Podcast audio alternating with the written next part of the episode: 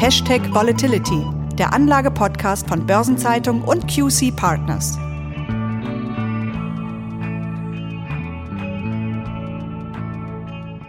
Unter den vielen Themen, die in diesen schwierigen und bedrückenden Zeiten die Märkte bewegen, möchten wir in unserer heutigen Episode das Augenmerk auf die Notenbanken legen, denn die sind in diesen Tagen mit besonderen Herausforderungen konfrontiert. Angesichts rekordhoher Inflationszahlen allenthalben war eine raschere Normalisierung der Geldpolitik seitens der Zentralbanken erwartet und gefordert worden. Doch die jüngsten geopolitischen Entwicklungen, insbesondere der Ausbruch des Ukraine-Kriegs, haben nahezu alles verändert. Die Verunsicherung ist hoch und auch die Corona-Pandemie hat als Faktor nicht an Bedeutung verloren, angesichts weiterhin hoher Inzidenzen und beispielsweise dem jüngst erfolgten Lockdown in Shanghai. Wie die Notenbanken inmitten der dadurch entstandenen Verunsicherung an den Märkten agieren, darüber spreche ich in unserer neuen Episode von Hashtag Volatility, dem Anlagepodcast, mit Thomas Altmann, Head of Portfolio Management von QC Partners. Mein Name ist Franz Kongbui, ich bin Redakteur der Börsenzeitung und ich begrüße Sie herzlich, liebe Zuhörerinnen und Zuhörer, ebenso wie mein Gesprächspartner. Hallo, Herr Altmann. Hallo, Herr Bui. Es ist nun zwei Wochen her, dass die Fed an der Zinsschraube gedreht hat. Damit gehen auf den Tag genau zwei Jahre der Nullzinspolitik zu Ende. Herr Altmann, ich gehe davon aus, dass auch Sie die Zinserhöhung nicht überrascht hat. Nein, natürlich nicht. Die Erhöhung war ja im Vorfeld bekannt und so etwas wie ein 100-prozentiger Konsens. Die konnte niemanden überraschen. Jede andere Antwort hätte mich auch erstaunt. Bei der Frage, wie schnell und wie weit die Zinsen steigen werden, gehen die Meinungen allerdings deutlich weiter auseinander. Was sehen Sie hier auf uns und auf die Märkte zukommen? Ja, da wird es schon deutlich schwieriger. Schauen wir zunächst einmal auf die Prognosen der Notenbanker selbst, also auf die DOTS. Ah, da muss ich kurz einhaken. Für diejenigen, die nicht so vertraut mit dieser Materie sind, Sie beziehen sich mit DOTS auf die Zinsprognosen der einzelnen Mitglieder im Offenmarktausschuss der Fed. Ganz genau. Und hier sehen wir, dass sich diese Prognosen nicht nur für das laufende Jahr, sondern auch für das Jahr 2023 im Vergleich zu den Prognosen aus dem Dezember deutlich nach oben verschoben haben. Der Mittelwert für Ende dieses Jahres liegt jetzt bei 1,875 Prozent. Das ist gleichbedeutend mit insgesamt sieben Zinsschritten um jeweils 0,25 Prozent in diesem Jahr. Den ersten haben wir gesehen, wären also noch sechs weitere offen. Im Vergleich mit der vorhergehenden Prognose ist das eine Riesenbewegung nach oben. Im Dezember lag der mittlere Prognosewert für dieses Jahr noch ein volles Prozent tiefer. Was bedeutet, zu diesem Zeitpunkt waren für das laufende Jahr eben nur drei Zinsschritte erwartet. Jetzt sind wir bei einer Erwartung von sieben. Interessant ist allerdings, dass die Prognosen der einzelnen Mitglieder um bis zu 1,75 Prozent auseinanderliegen. Und das zeigt, wie groß die Unsicherheit und die Meinungsverschiedenheiten selbst innerhalb der FED sind. Und auch für das kommende Jahr, also für 2023, wurden die Prognosen angehoben. Hier liegt die mittlere Erwartung jetzt bei 2,75 Prozent. Das wären dann im nächsten Jahr noch einmal drei bis vier Zinsschritte. Ab 2024 erwarten die Notenbanker dann keinen weiteren Zinsanstieg. Also die Notenbanker haben ihren Kurs deutlich verschärft. Ist das eine Reaktion auf die immer weiter steigende Inflationsrate?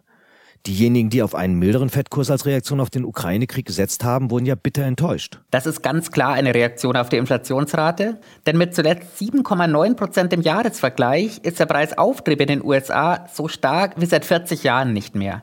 Und es besteht die Gefahr, dass der Ukraine-Krieg die Inflation noch weiter ansteigen lässt und obendrein den Zeitraum der hohen Inflation verlängert. Im Rahmen ihrer Zinssitzung hat die Fed ihre Inflationsprognosen ja nicht nur für das laufende Jahr, sondern auch für die kommenden Jahre deutlich stärker erhöht als erwartet. Die Fed erwartet jetzt erst in drei Jahren ein Erreichen des Inflationsziels von 2%. Die Fed hat den Ukraine-Krieg zwar als neues und zusätzliches Risiko für die Wirtschaft benannt, den Kurs der Fed hat das aber nicht gemäßigt. Die Bekämpfung der Inflation, die hat für die Fed im Moment ganz klar oberste Priorität. Anders als die EZB hat die Fed ja ein Doppelmandat und ist sowohl einer moderaten Inflation als auch der Vollbeschäftigung verpflichtet. Kann der Krieg aus dieser Sicht den Kurs doch noch ändern? Ja, was nach vorne passieren wird, das weiß im Moment natürlich niemand. Augenblicklich steht das Ziel der Vollbeschäftigung der Fed aber nicht im Weg. Denn mit 3,8 Prozent liegt die Arbeitslosenquote nur unwesentlich über dem 50-Jahrestief, das kurz vor dem Ausbruch von Covid-19 erreicht wurde. Das bedeutet nichts anderes als Vollbeschäftigung in den USA. Dazu passt, dass die Zahl der offenen Stellen zuletzt auf einen neuen Höchstwert angestiegen ist. Von daher darf die Bekämpfung der Inflation für die Fed aktuell höchste Priorität haben. Und das hat sie im Moment ja auch. Trotz der schon recht klaren Botschaft und der deutlichen Verschiebung der Fed-Prognose wirkt es allerdings so, als hätte Fed-Präsident Jerome Powell nur wenige Tage später noch einmal nachgelegt. Das ist ganz richtig und das war im Rahmen seiner Rede für eine Veranstaltung der Association for Business Economics. Hier hat Paul zunächst noch einmal betont, dass die Fed die nötigen Schritte unternehmen werde, um eine Rückkehr zur Preisstabilität zu garantieren. Das war nicht überraschend. Überraschend war dann aber, wie diese Schritte aussehen könnten. Denn hier hat Paul für die kommenden beiden Zinssitzungen Erhöhungen um jeweils mehr als einen Viertelprozentpunkt ins Spiel gebracht. Und das war noch einmal falkenhafter als bei der Pressekonferenz im Rahmen der Zinssetzung eine Woche zuvor. Und eben auch deutlich falkenhafter als der Mittelwert der eben besprochenen Dots. Und Paul hat hier explizit formuliert, dass die Geldpolitik im ersten Schritt ein neutraleres Niveau erreichen muss, im folgenden Schritt dann ein restriktiveres Niveau. Und diese Aussagen haben die Börsen richtig aufgeschreckt. Am Rentenmarkt ja. Denn bis dahin entsprach die Zinserwartung für dieses Jahr dem Mittelwert der besprochenen Dots, eben mit 6 0,25% Schritten bei den kommenden sechs Meetings. Jetzt hat sich diese Konsenserwartung entsprechend nach oben verschoben. Der Markt erwartet jetzt für das restliche Jahr zwei 0,5% Schritte, gefolgt von vier weiteren 0,25% Schritten. Sozusagen eben acht Zinserhöhungen bei sechs Zinssitzungen. Und das sind in der Zinswelt riesige Verschiebungen. Ja, entsprechend heftig waren ja auch die Reaktionen an den Börsen. Die US-Zinsen hatten ja schon im Nachgang der Zinssitzung neue Höchststände erreicht. Und diese Höchststände wurden nach der Verschärfung von Paul gleich nochmal um ein gutes Stück übertroffen. Wir wissen ja, dass die kurzfristigen Zinsen besonders sensibel auf die Geldpolitik der Notenbanken reagieren. Von daher schauen wir hier am besten auf die zweijährigen Treasuries. Im Vergleich zu ihrem Verlaufshoch vom Abend der Zinssitzung sind die Zweijährigen noch einmal um 40 Basispunkte nach oben geklettert auf einen Höchstwert von mehr als 2,4 Prozent. Das ist gleichbedeutend mit dem höchsten Stand seit Anfang 2019. Vom Tief im Februar 21 weg sprechen wir hier über einen Anstieg um satte 2,3 Prozent. Wie war die Marktreaktion bei längeren Laufzeiten? Auch hier ging es noch einmal weiter nach oben. Das neue Verlaufshoch liegt bei mehr als 2,5 Prozent. Vom Tief Anfang letzten Jahres weg sprechen wir bei den Zehnjährigen jetzt um einen Anstieg um 1,7 Prozent. Ja, das ist interessant. Sie sagen, seit Anfang letzten Jahres sind die Zinsen bei kürzeren Laufzeiten deutlich stärker angestiegen. Jetzt heißt es häufig, dass flache oder gar inverse Zinsstrukturkurven eine Rezession vorhersagen. Sind wir denn schon an dem Punkt? Ja, die deutlich flachere Zinsstrukturkurve, die ist nicht von der Hand zu weisen. Im Minimum lag der Unterschied zwischen 2 und 10 Jahresrendite nur noch bei 13 Basispunkten. Vor zwölf Monaten waren das noch fast 160 Basispunkte. Damit ist die Kurve jetzt so flach wie zuletzt im Sommer 2019. Im Sommer 2019 war sie sogar kurzzeitig invers und tatsächlich folgte im ersten Halbjahr 2020 die Rezession mit einem negativen Wirtschaftswachstum im ersten und zweiten Quartal. Allerdings kann man jetzt natürlich darüber diskutieren, ob diese Rezession tatsächlich von der inversen Kurve vorhergesagt wurde. Denn die Rezession war sicherlich auch Covid-19 bedingt. Und Covid-19 war im Sommer 2019 noch gar nicht bekannt.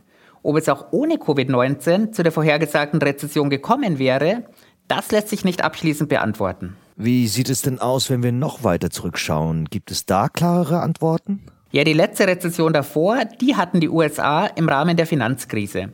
Damals war das Wirtschaftswachstum von Q3 2008 weg ja sogar vier Quartale am Stück negativ. Und tatsächlich war die Zinsstrukturkurve den größten Teil des Jahres 2007 invers.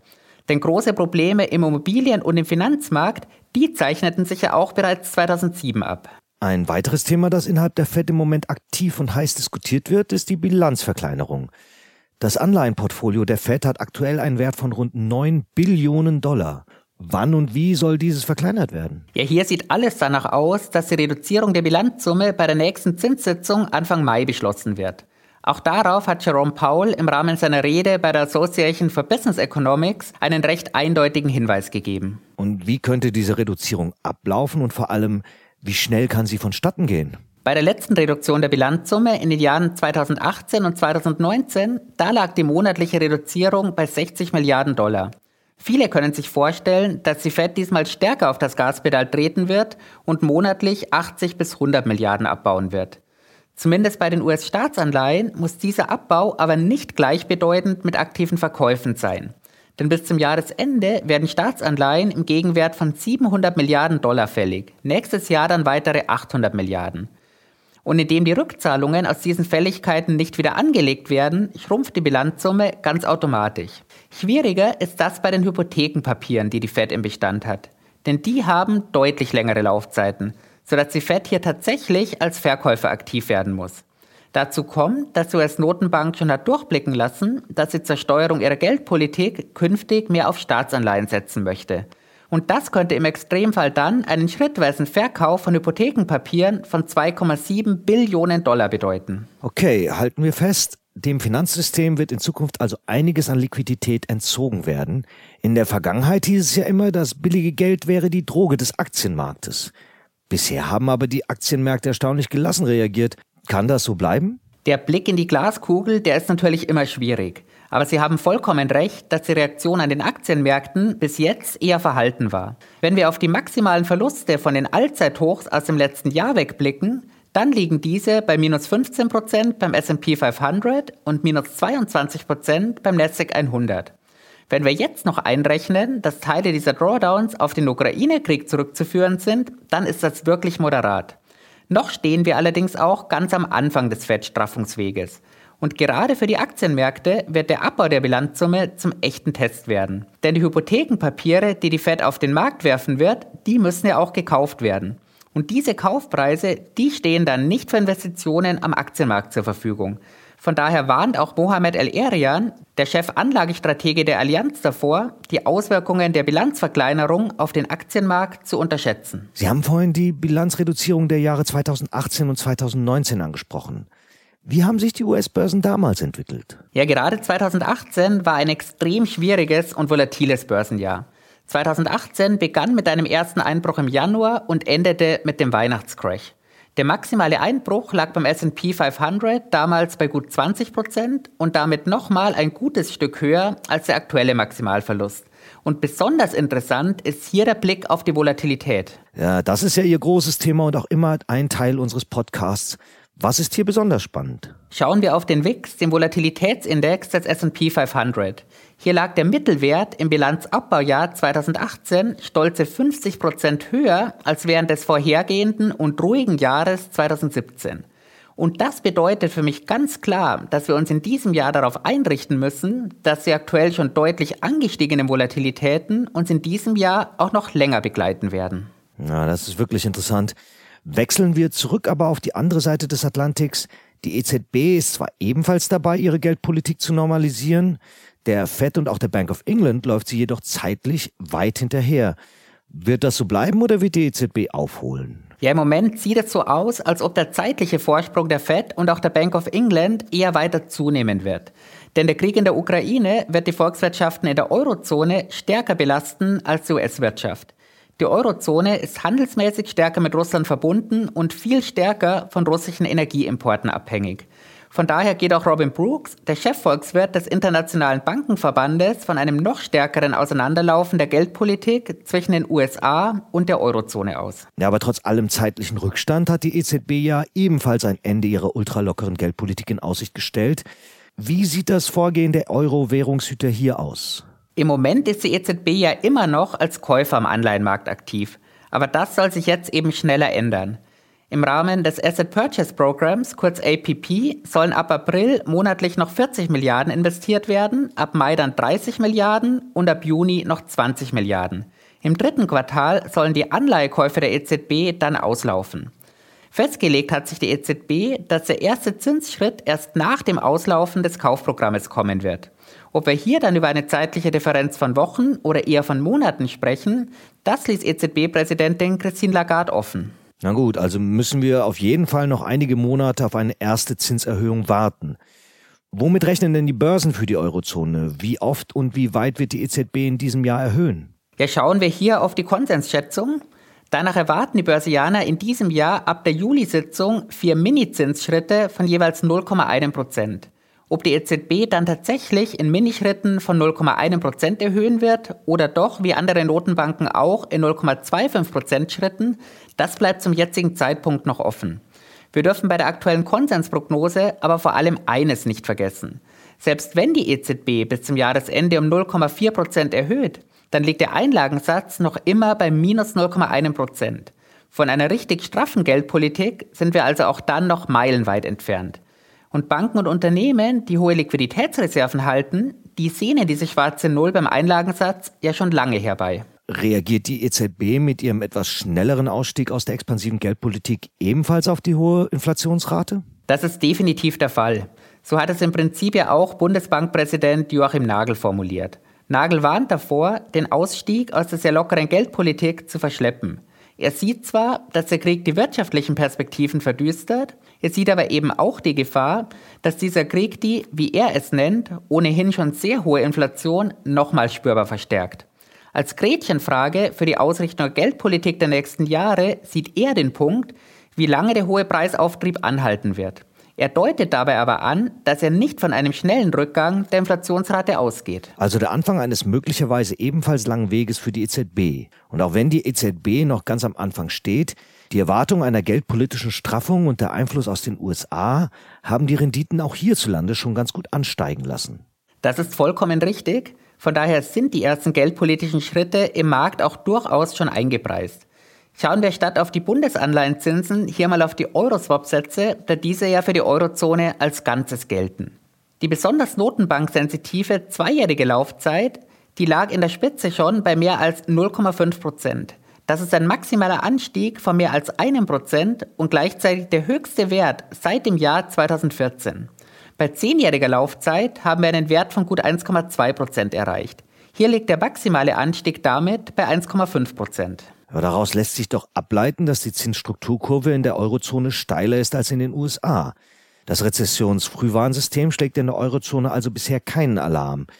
Eher alarmierend sehe ich allerdings die Spread-Entwicklung. Lassen Sie uns darüber genauer sprechen. Das ist ein wahrlich interessanter Aspekt, denn gerade bei vermeintlich sicheren Anleihen haben sich die Spreads deutlich ausgeweitet. Und zu diesen sicheren Emittenten zählen beispielsweise ja auch die deutschen Bundesländer.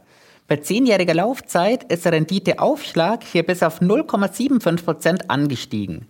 Zum Vergleich, auf dem Höhepunkt des Covid-19-Sell-Offs lag der Spitzenwert hier mit 0,6 Prozent ein gutes Stück niedriger.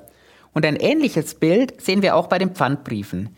Hier hat der Spread gegenüber Bundesanleihen einen Spitzenwert von 0,8 Prozent erreicht. Auf dem Höhepunkt der Covid-19-Verwerfungen waren das noch 0,2 Prozent weniger. Und wie sieht das im Vergleich dazu bei riskanteren Emissionen aus? Ja, hier sehen wir natürlich ebenfalls deutliche Spread-Ausweitungen. Der Anstieg fällt hier, wenig überraschend, absolut natürlich auch stärker aus.